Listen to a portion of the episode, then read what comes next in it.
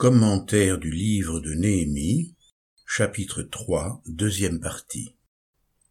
Le travail nécessaire.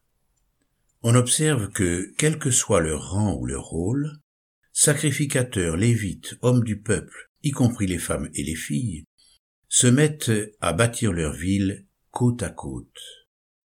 Le peuple, engagé comme un seul homme dans la participation à cette œuvre commune de reconstruction de la muraille, connaît, on le conçoit, un temps de réveil religieux d'une grande ampleur.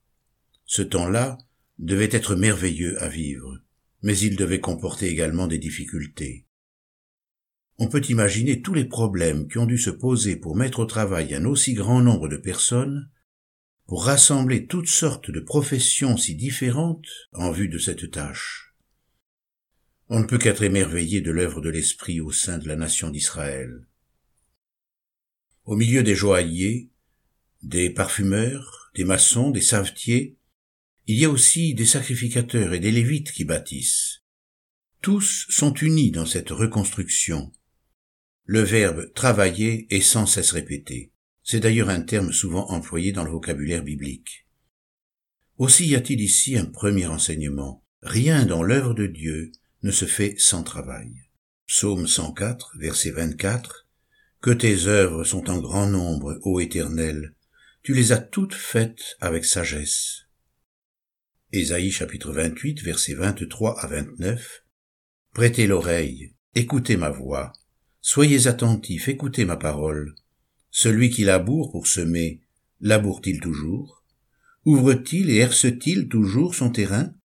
Son Dieu lui a enseigné la marche à suivre, il lui a donné ses instructions, cela aussi vient de l'Éternel des armées.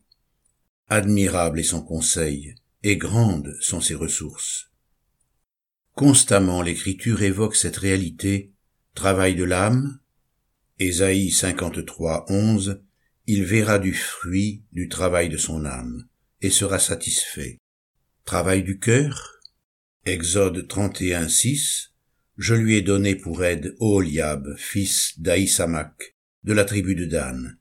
J'ai mis de la sagesse dans le cœur de tous les gens habiles, pour qu'ils fassent tout ce que je t'ai ordonné. Exode 36, verset 2. Moïse appela Betsaléel, Oholiab et tous les hommes habiles dans le cœur desquels l'Éternel avait mis de l'intelligence, tous ceux dont le cœur était disposé à s'appliquer à l'ouvrage pour exécuter. Travail des mains. 1 Corinthiens 4, verset 12. Nous nous fatiguons à travailler de nos propres mains c'est ce qui confère un véritable honneur à l'homme. L'apôtre Paul demande effectivement d'honorer ceux qui ont travaillé pour l'Église. Philippiens 2, versets 25 à 30, J'ai estimé nécessaire de vous envoyer Épaphrodite, mon frère, mon compagnon d'œuvre et de combat. Recevez-le dans le Seigneur avec une joie entière, et honorez de tels hommes, car c'est pour l'œuvre de Christ qu'il a été près de mourir, ayant exposé sa vie afin de suppléer à l'absence de votre service pour moi. Ainsi, le travail a une grande importance. D'ailleurs, l'homme de Dieu est qualifié lui-même de compagnon d'œuvre. Philémon chapitre 1 verset 23-24 Épaphras, mon compagnon de captivité en Christ Jésus, te salue, ainsi que Marc, Aristarque, Démas, Luc, mes compagnons d'œuvre. Le chrétien n'est pas un paresseux qui poursuit des idées, des rêves religieux ou des aspirations mystiques. Ainsi, les Lévites étaient loin d'être des penseurs chimériques et inactifs. Ils travaillaient plus que les autres. Ils cumulaient le travail manuel au chantier et le travail spirituel au temple. L'apôtre Paul a donné en rapport avec lui-même cet exemple à suivre. J'ai travaillé plus que tous, non pas moi toutefois, mais la grâce de Dieu qui est avec moi. 1 Corinthiens chapitre 15 verset 10. Au travail et à la peine, souvent dans l'éveil, dans la faim et dans la soif, souvent dans les jeûnes, dans le froid et le dénuement. 2 Corinthiens chapitre 11 verset 27. Dans le labeur et dans la peine, nous avons travaillé nuit et jour. 2 Thessaloniciens chapitre 3 verset 8.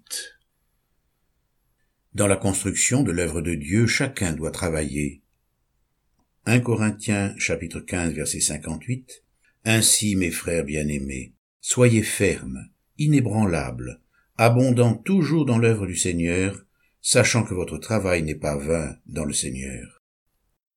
Il existe une règle divine.